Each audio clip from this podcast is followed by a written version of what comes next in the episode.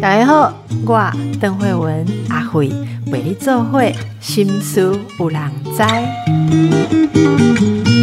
我们今天请到的是呃，我很敬佩的哦，一位在专业领域工作很久的心理师。我先介绍一下，这是林秋芬心理师。秋芬你好，啊，邓医师好，大家好。呃，秋芬哦，跟台湾家事法学会的理事长，我们邓学仁理事长，还有台湾云林地方法院少年级家事法庭的法官潘雅慧雅慧法官，三位在这个领域哦工作非常久。的这个资深专业人员一起完成的一本著作，这本著作叫做《关于离婚你必须知道的事》。好，那当然这个。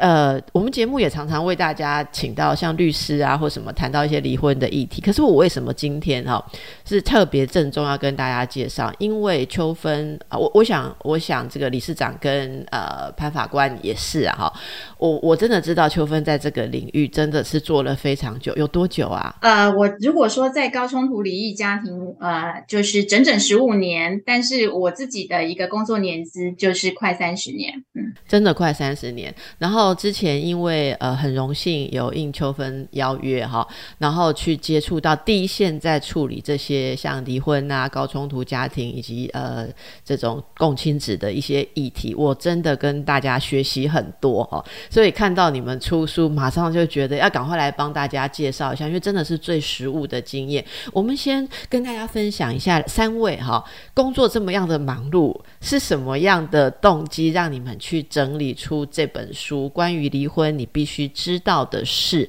这本书呃背景跟呃你们希望啊，你们希望读者看到的是什么啊？这本书其实我们筹划了两年，那在我们今年也是我们单位的第十五年。在两年前，我们在思考说，我们这些经验好像都只留在我们自己的大脑里，或者是办一些研习啊，去分享啊，或者办一些呃工作坊的技巧，去跟大家谈怎么去处理这样子的一个协助这样子的家庭。所以，呃，在十五年，我们可不可以有一个经验的整理跟产出，是我们在两年前思考的部分。所以，两年前我们就开始在规划，我们在儿家协会的这个心理师团队就讨论我们这个出书的方向。我们这些当事人都在婚姻到离婚的一个现场里面反反复复来来回回，因为我们工作时间很久，就会看到有些当事人在这个历程里面，呃。不断的透过司法的诉讼，或者是运用了很多的资源，他们的困难跟问题还是持续存在或者恶化。那我们要坦诚，其实有很多当事人的婚姻问题，我们这个专业其实也帮不帮不了忙。是，所以我们希望透过有一本书，那有很多样的在这样历程里面当事人的故事，然后让他们可以透过别人的故事。整理一下自己的婚姻亲密关系，那也许思考一下，我不需要走到法院去处理，我也不需要跟对方开辟这么多的战场来处理我自己在婚姻关系中的这些苦啊不甘啊，所以我们会希望这样的故事是可以有很多不同的走向，有很多样的故事。那在想，那别人的状况又是什么？那站在我想要离婚的这个起点，它可以有很多的不同的路径、不同的参考，所以这个是我们在一刚开始的这个背景，我们想要整理我们相当多的这样的一个服务经验，可以有一个分享。可以跟大家说一下你刚才说的这个，让大家。非常向往哈，就是说，如果一开始想到说可能要离婚，一定觉得很挫折、很痛苦。那这可能有走出什么不同的走向？在你们选择的故事听起来有有要展现不同的可能性哦。那以你们服务过的经验跟专业，我们可以有哪些环节去思考或是去理解？那它有可能有哪些不同的走向呢？啊。很多人一刚开始在遇到婚姻困境的时候，要走向这个离合的决定，一定有一段的历程。那也许尝试过呃自己在处理或沟通，或者尝试过一些婚姻之商的资源。那当他们觉得没有办法处理的时候，下一步他们就会到法院。那透过这样子的一个处理的时候，呃，会发现他们的关系常常是更恶化的。所以我们的故事里面分成了四步，那这四部其实也是经过了这些故事，呃，反复的很多的分类跟整理。那也看到了我们这些当事人他们的一个路径。有些人其实，呃，即使到了法院诉请离婚，但最终他可能撤回了这样的案件，那他们还是重新继续留在婚姻中。那有些人其实即使到了这个司法的现场。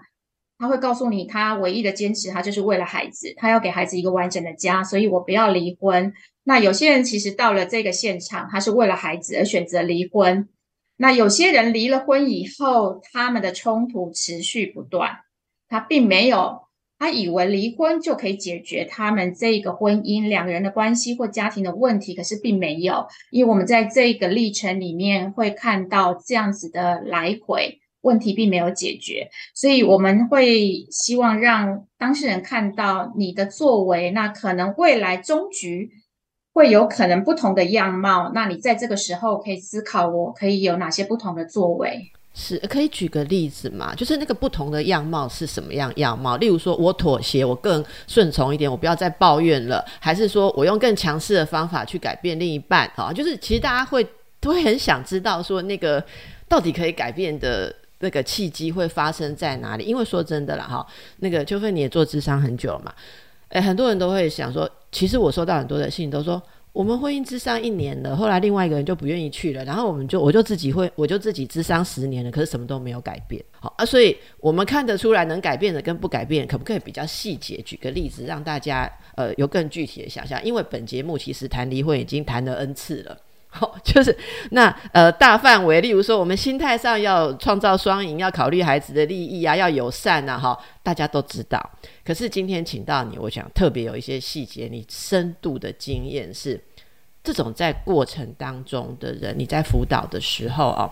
他们通常哪些地方打结？那有些结打开了之后，事情就会整个好转跟改变。也也许看开了，就达成协议了，或者说可以工作出另外一种一起生活的方式啊？可不可以给大家一些分享，或是书中你觉得呃印象比较深的例子，可以一些片段啊，跟我们节目的朋友分享一下吗？嗯，好，那像像我们第一个故事，或者呃我们第一部的六个故事都是呃有家暴议题，那或者有。一方外遇的议题，但他们最后选择还是留在婚姻中。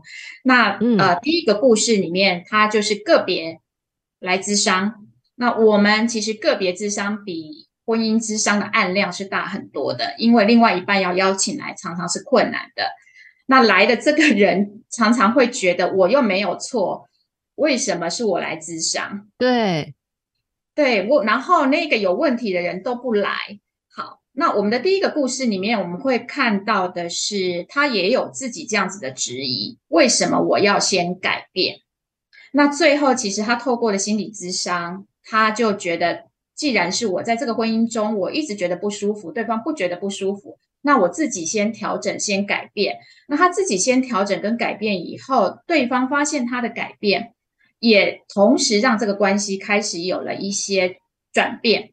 所以第一个故事，他那那等一下，他他调整改变了什么啊？譬如说，他们的婚姻里面，就是从有孩子开始，那他觉得这个先生一直没有做爸爸，一直还在过他的单身生活，就是下班时间还还继续去打他的网球，然后 没有回来分担家务，所以那个很多的冲突在于先生回家以后，他对于先生在育儿的分担的投入不够。然后，呃，还有包括他们在育儿的教养价值观上的差异。那所有的假日，先生还是投入到他的原生家庭老家的所有的活动，以朋友为主，所以他觉得他婚姻中没有先生，他觉得这个婚姻中这个小家庭一直没有一个组成一个界限。好，这个先生他一直觉得他没有进来，然后所以他会用很多呃攻击跟指责的方式，要这个先生回到这个爸爸的位置。所以他去改变，他不是用攻击跟指责。每一次先回来，他就开始去改变他的说话方式。那这也是他跟心理师讨论过的一个部分。那当先生发现要要要要怎么说话？要怎么说话？对对，当先生回来一个都不做家事的呃先生，然后然后回来的时候，我们如何可以从攻击的语言改变成其他？因为我我说真的哈，一般人只会从有说改变成压抑不说，但是不说问题还是不会改变。所以你刚刚讲到的一个改变的契机是要用有效的方法说嘛，好，或不是。攻击，然后打入死胡同的方法，那个那个就是大家想听的啦。好，那是要怎么说？嗯啊，是好，所以呃，这个呃，他的那个改变是，我我觉得他他要先消化跟处理他的情绪啦。就是说，他那个转变还包括这个部分，因为那个先生其实我想啊，这么晚回来，然后他忙了一天以后，我觉得他自己有很多的东西，他自己要先消化整理，然后才能够去先呃。同理式的去改变，去呃比较是一个邀请先生帮忙的一个说话的方式，就是爸爸，我现在很忙，那现在你可以帮孩子换个尿布吗？而不是他过往他会先说你怎么样，你怎么样，你怎么样，你怎么样？嗯嗯，他先去表达他的需求，我现在要忙些什么？那爸爸，你可不可以帮忙这个部分？所以他在语言上有很大的转换。而而让先生也会觉得，哎，突然吓吓一跳，就是那个原本的一个沟通模式，突然有一个这样大的转变，所以先生也也也就愿意参与了。那看到先生这个参与的行动，相对的就又更呃增强了他愿意使用这样的语言。啊，是，那你刚刚讲的也很有一个蹊跷，我觉得大家可能听众朋友啊要听到这个，很多人听到方法之后没办法执行，是因为刚才秋芬说的自己的情绪没有消化掉。我们知道这就是心理智商里面，就是我们这个专业工作的各位心理师们。服务里面一个不可取代的价值，好，因为你们要帮助个案消化掉情绪，接下来个案才会愿意用不攻击的方式去跟他的另一半说话，哈，这个消化情绪。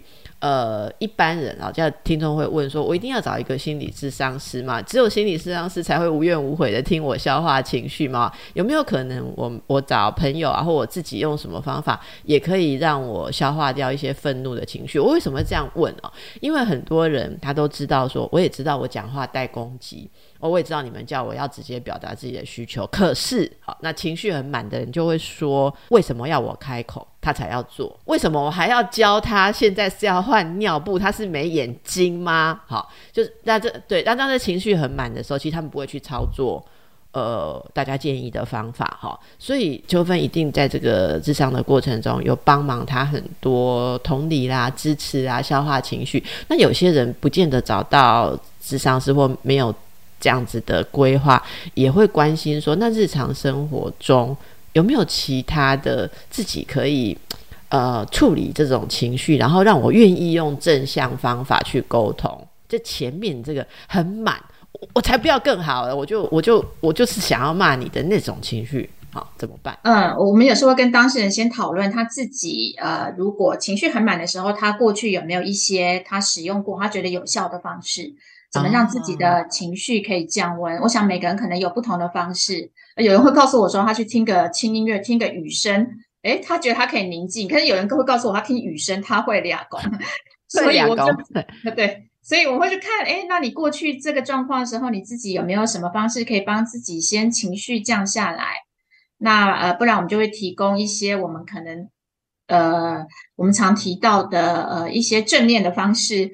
去帮助他先觉察自己的一些身体的反应，就是也许在智商室里面可以教他做这样的练习。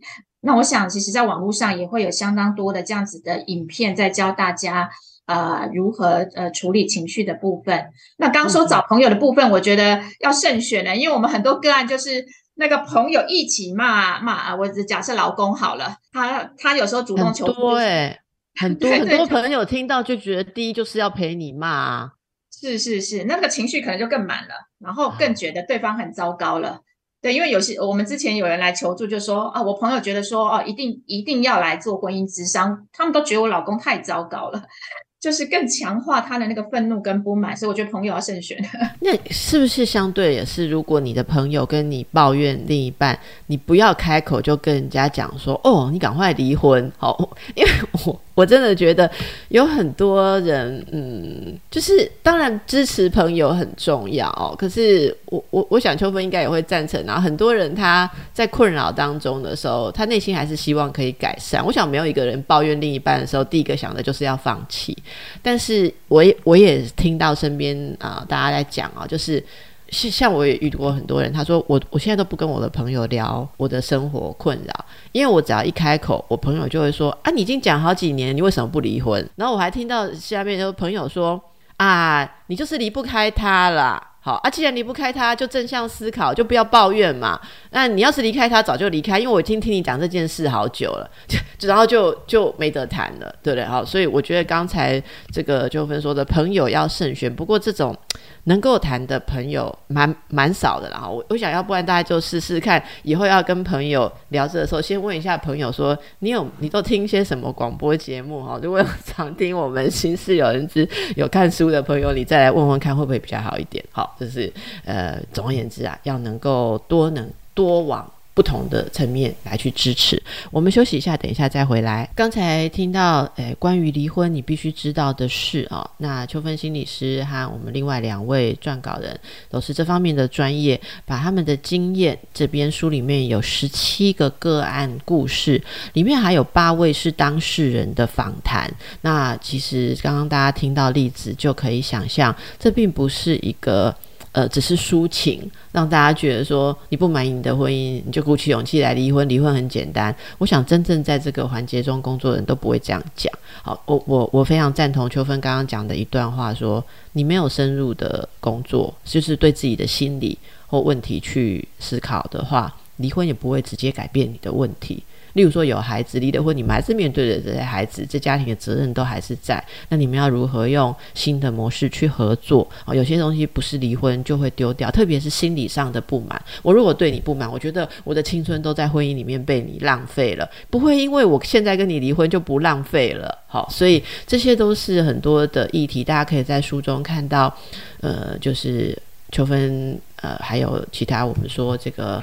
呃，法官呐，哈，还有呃，法学会的理事长啊，你们精心安排的，要让大家看到各种呃细节可以调整的可能。所以我刚刚就想到哦，那你是心理师的观点嘛，哈。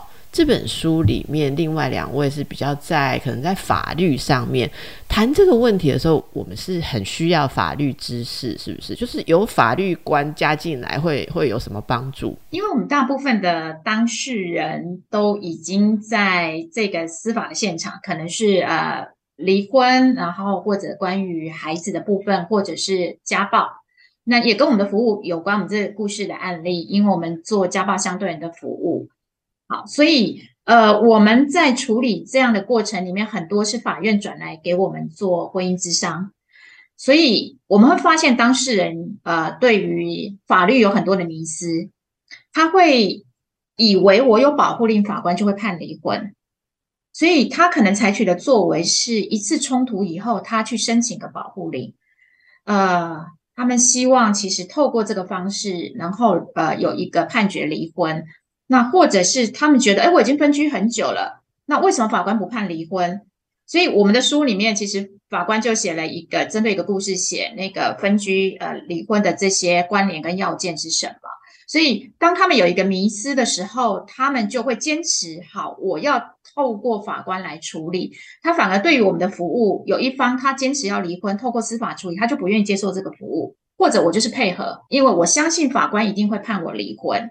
所以，我刚说，我们常常能工作的是那个不愿意离婚的，他现在面对对方要提离婚，然后他也不知道该怎么办。那另外一方坚信法律一定会站在我这边，所以加入法律的观点，我们是希望他们在采取司法来处理的时候，有一些基本的概念。是是，那秋芬，你在过去这些年哦，你刚刚说到有机会接触到这些人。你是有呃参与家事调解委员这样子的角色，家事调解，诶，其实我想问的是说，大家在面临婚姻要呃离婚啊或离婚过程的这些纠纷的时候，现在国家有哪一些可以提供大家服务的管道？跟大家介绍一下好不好？因为有些人哦，从来都没想过他会需要用到，你知道，他也不知道有什么家事调解委员啊，搞不好连婚姻之上都没有听过。所以现在是有哪些服务？你接触到个案是哪些管道？目前那个社家属，就是我们的政府的社家属，他在三年前已经啊要求各地方县市政府呃要有一个呃民间的社服单位来提供所谓的家事商谈的服务。民间单位吗？啊，就是像我们这样子的儿家协会或者立新现代，那要来啊儿盟，其实这个服务很久了啊，应该呃社家属的这个方案有大概二十年了，但承接这样的方案的单位很少。那儿家算是很早期，也是十五年前我们就开始做了。啊，政府的方案，那所以民众是免付费的，它叫做离婚案件家事商谈，所以其实推广的不够。那在这三年前，大概全省只有十个单位在做。我跟你讲，真的不够。我相信我们听众朋友很多不知道，在你的县市是哪什么地方在做什么。你说你再讲一次，离离婚什么什么？离离婚案件家事商谈。离婚案件家事商谈。好，我我们今天那个小标要打一个，你知道你的县市哪里有离婚案件家事商谈服务吗？我觉得真的要打一个哈，那让听众朋友诶去查一下哈。所以这个是给民间的。机构来承接，那为什么这个只有你说只有十个机构？是不是办理起来有一些？三年前，三年前啊是十个，那目前每一个县市都有一个。哦，OK，那这个办理起来有哪一些考验，哪一些困难啊？这也是我们出这本书的目的，就是对于这些单位来说。他们对于这些家庭的冲突的样态、动力的关系，哦，呃，还在建立这个服务的模式，跟呃，大家还在学习这样子的一个服务的专业的技巧，所以我也会帮一些单位去啊开这样子的课程。所以这本书的目的也是，呃，有一个部分希望承接这些家事商谈服务的单位，可以理解这些当事人的个人跟他们的关系，跟他们的动力，甚至已经到了司法现场的这样的一个家庭的样貌有哪些？通常在服务他们的时候，如果不了解你刚刚说的这些动力啊，这些需求哈，呃，提供服务的机构会面临什么棘手的状况？可以举一些以前惨痛的经验嘛？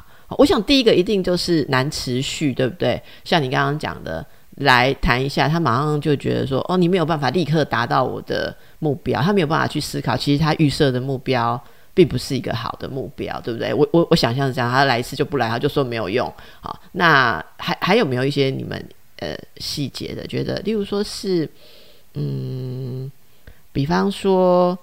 呃，关系没有办法建立吗？还是说，呃，有另外家人的一些杂音阻力呀？哈，还是说有执着什么传统的观念啊？就就是你刚刚说的那个训练，我知道非常重要。要训练，一定是因为没被训练过，就没有办法 match。使用者的需求，对不对啊？那个美感在哪里？最挑战的啊，最挑战的，我觉得是说，呃，这些冲突已经进到司法历程，然后再被被司法呃法院再转介来用这样子的一个民间资源的时候，那如果对于他们交杂了这么多的冲突的动力不了解，呃，包括了是刚刚邓医师说的，其实真正做决定的是他们的父母。那或者是呃，已经是再婚的，其实再婚的伴侣才是一个关键人物。那这些人我要怎么跟他们工作？或者是父母呃，会告诉你说，呃，我很我很乐意，我很支持啊，我很乐意，我我们要共亲职啊，可是我的孩子不愿意啊。那所以呃，父母会在孩子面前就有某种的一个表现，也影响到了孩子。那这个孩子。不断的在抗拒另外一方，这是呃，因为我礼拜天刚跟一个心理所，他们呃找我分享这样的工作经验，他们举了几个他们碰到很困难的家长，很难处理，然后包括其实在会谈上，他告诉你说，呃，我没有办法见到另外一方，我见到另外一方会引发我的创伤反应，他们只是隔了一个三十分钟，让他其实对到了眼，哇，那个当事人就不断的抗议呀，或什么他们的安排。哇，所以这些很高冲突的父母，他们之间的角力跟纠葛，有时候就会把我们拉进来。呃，如果我们在界限或者是在处理上，呃，我觉得中立有时候真的讲中立，有时候很困难。就是我我们很容易被卷入他们的冲突里面，我们会被卷入这个冲突里面。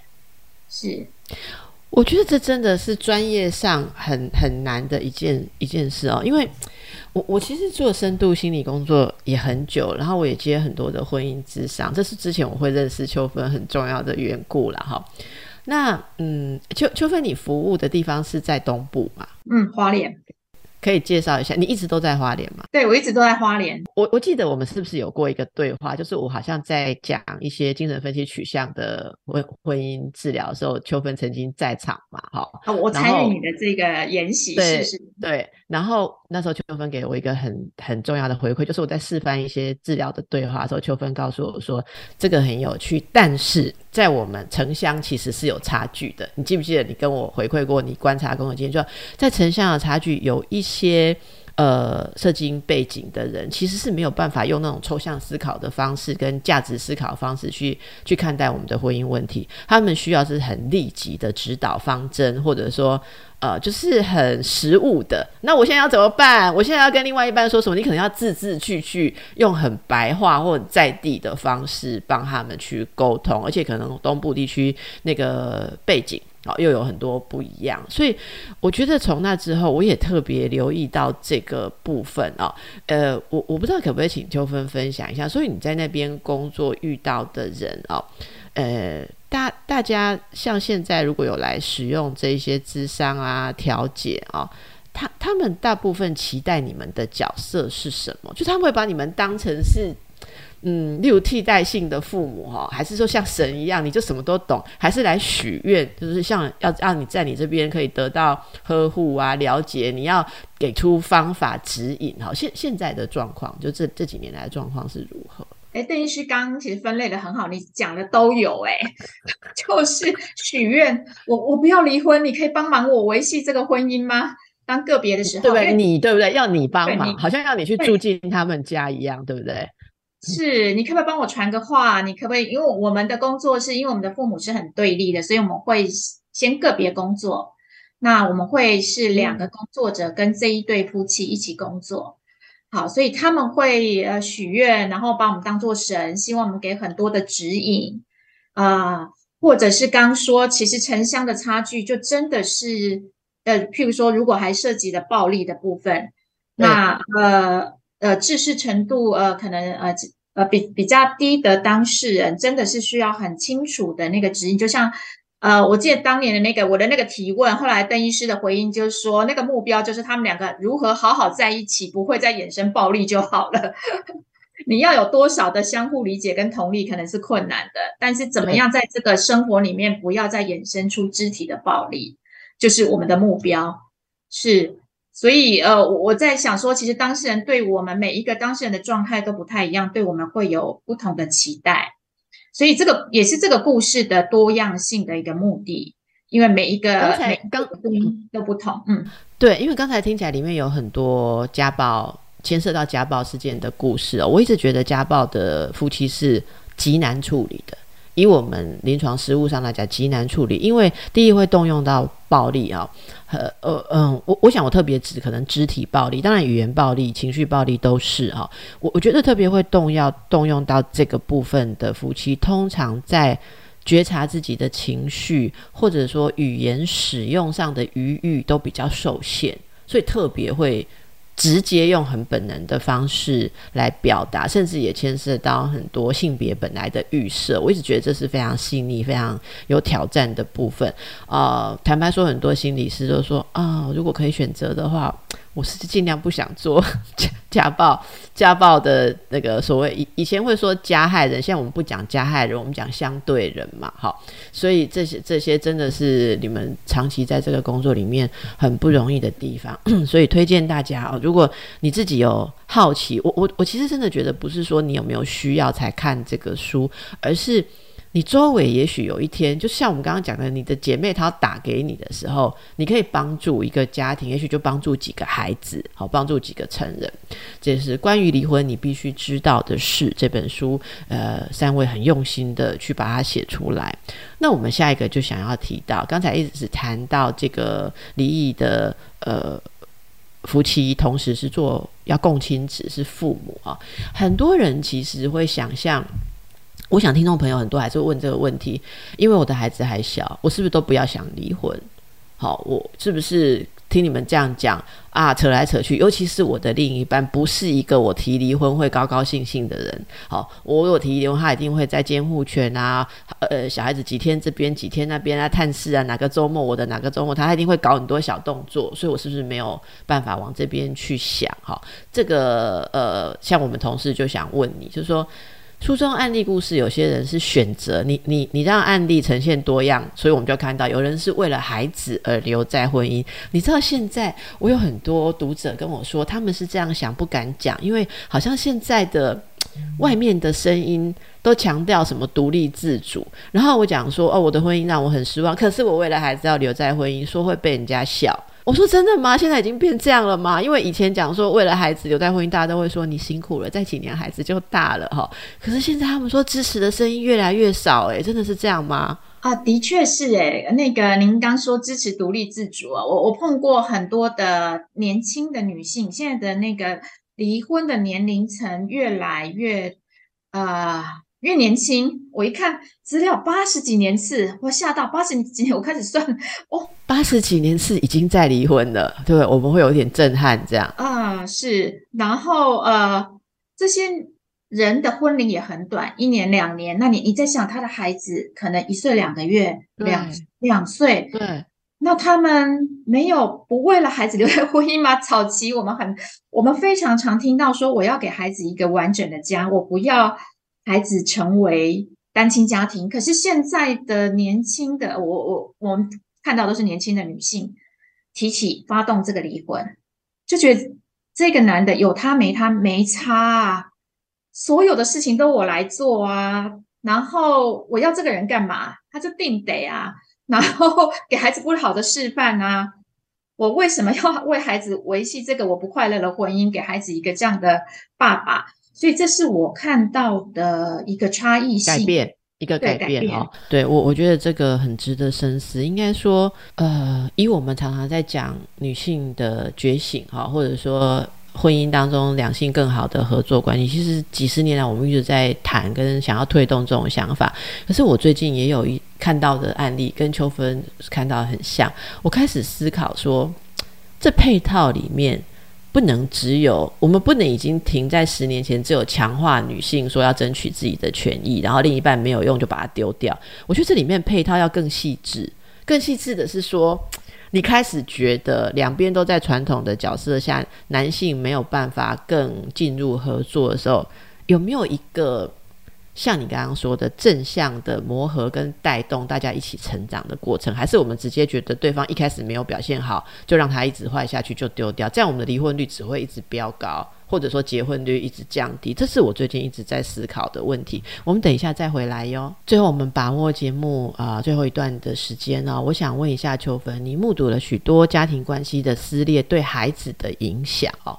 那我们刚才说的那个，有些人他也是可以想象，无论如何都会为孩子有呃，都会离婚，都会对孩子造成冲击，所以他想尽量努力啊。我自己是会觉得，如果听众朋友你还想有这个努力，呃，真的不用觉得这个想法有什么呃。什么不够独立、不够勇敢？哈，我觉得这是一个很伟大的考量。只是能不能找到帮助你的人，而不是只是为了孩子一味的忍耐。哦，我我想，如果夫妻关系不好，为孩子一味的忍耐是不会变好，而且真的会说所谓家庭气氛差，给孩子更好、更更不好的示范。但是如果你要为了孩子，拜托你要做点事。两个人要找到改善的方法，要能够去沟通。那呃，我要问秋芬的是，你看到这么多家庭关系撕裂哈，呃，你你想给大家一些什么建议哈？到底孩子在什么状况下最容易受到伤害？我觉得就是说，不管离婚或不离婚，父母的关系的一个冲突或不和或冷漠，都会影响生活在其中的孩子。所以，呃，不管离婚或不离婚，那呃，刚邓医师提到说，其实为了孩子忍耐，那做点什么？你们双方要做点什么？我觉得这很重要。呃，有时候在认知或思考上，或者我们对关系，呃，这个部分还没有办法有一个决定，但是我们可不可以在行动上？我们给孩子一个不一样的一个氛围，我觉得那个重点其实是父母的关系要能够改善。如果呃，不管你留在婚姻或不留在婚姻里面，那或者是你离婚以后那个关系更要改善。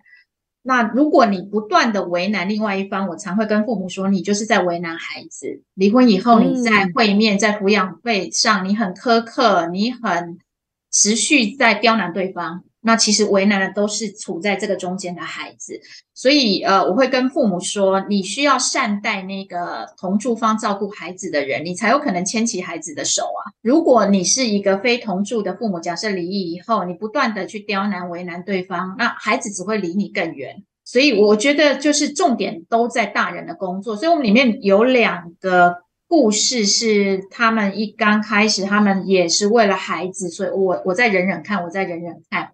但是没有什么作为啊，那两边都不动，这个关系也不会有一些转换。可是当呃后来其实透过了，也是透过司法的历程处理，再再回来接受我们访谈，呃，这两位都是女性妈妈说，呃，其实我早应该做这个决定的，因为这个关系一直在恶化，没有改善，对孩子的影响是更深远的。我为了孩子不离婚，我给孩子一个看外人看是一个完整的家。可是他自己不快乐，孩子也不快乐。他觉得在这个历程里面，他看到的是，当大人好，孩子才会好。离夫妻离异的时候，呃，在国内，在台湾的家庭，是不是还是有很多延伸家庭成员的意见？会就是说，嗯。什么？大家最常讲的什么爷爷奶奶、外公外婆啊，然后就不甘心啊，就是说他今天搞成这样啊，害你离婚，所以不要给他看孩子啊，然后会跟小孩子说很多另外一方的坏话，这种现象是不是很常见啊？是很常见啊，没错。然后呃，所以呃，因为我我去参访过新加坡的离异家庭的服务中心，我觉得他们的那个哇，那个服务的发展是非常快，他们他们甚至出了一个手册。给祖父母的那个手册名称叫做《当你成年的孩子要离婚》啊，我们这边没有这种教材吗？好想看哦！啊，我还没有，我我们现在光处理这个核心家庭，已经投入，我觉得这是未来我们的一个方向跟目标。那不同语言的一些，我们来做秋分，我们来做，因为你知道为什么？我相信听众朋友，我们可以一起来努力，因为我们的节目啊，听众。听众跨很大年龄层，据说我的听众里面有很多是中年到老年的人，所以大家这样好不好？我们今天就来征求大家的一些回馈，有没有你的子女要离婚？然后你会觉得有什么想法、什么困难、什么你很想在未来的一本手册里面看到？如果我们像新加坡一样有这种手册，也就是你的你的子女要离婚，好，这个祖父母辈，哎，有时候不一定有孙子，就不一定叫祖父。父母嘛，哈，就是你的子女要离婚的时候，你应该怎么调试你自己？怎么去协助？怎么去支持？而不是扮演一个搅局的人。如果大家如果未来秋分要帮我们做出这样子国内的手册，大家希望看什么？在我们 YouTube 跟 Podcast 下面留言好不好？哎，我觉得我们集结一下，哎，我很想做这个东西。哦，太好了，我常常需要太要做，我要做的事太多了。那通常像邓医师这样一推，好，我就会把它放在心里。我我们来集结。我们来集结一些专业以及呃，就是就是大家需求。我我觉得秋芬，因为我年纪慢慢大了，我我现在接到很多老年人的询问，你知道吗？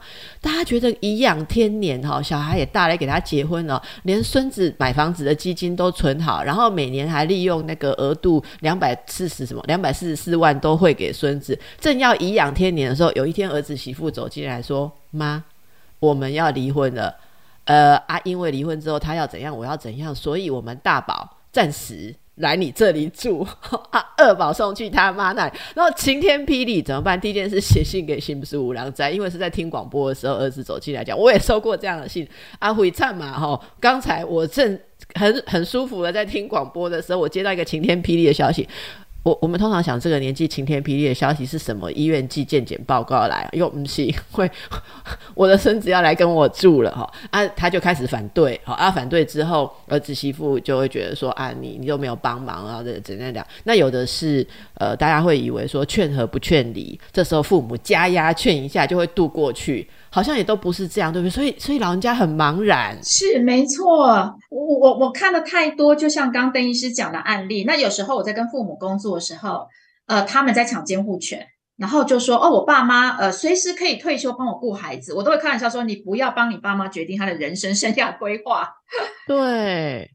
然后我我都跟我的那个同事开玩笑说，当我走到这一步，我绝对不。如果我的孩子要离婚，我绝对不要耍孙，我宁愿我提供钱好了。这个真的很难哦。我我有个朋友哈，日前因为跟先生吵架，就赌气了哈，说不然孩子都大了来离婚。结果刚好那时候他年迈的爸妈是是女生的爸妈坐在旁边哈，他爸妈就立刻好坐起来哈。说令堂不好，我我朋友讲给我听，他说啊，我我要离婚，现在都不好。他爸妈说哦，我们人生好不容易无忧无虑，你你你孝顺一点。所以他说他是为了爸妈不离婚哦。不是为了小孩不离婚的哇，有趣！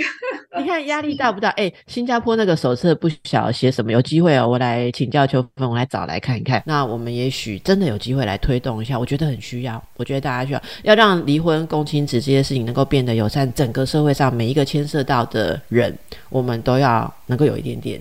呃，理解跟力量，这也是秋芬哇，你大半辈子的青春在投入的事情。很高兴看到你们出书了啊，也希望可以帮助更多的人。关于离婚，你必须知道的事，大大的推荐。谢谢秋芬，谢谢大家。好，谢谢邓医师，谢谢大家。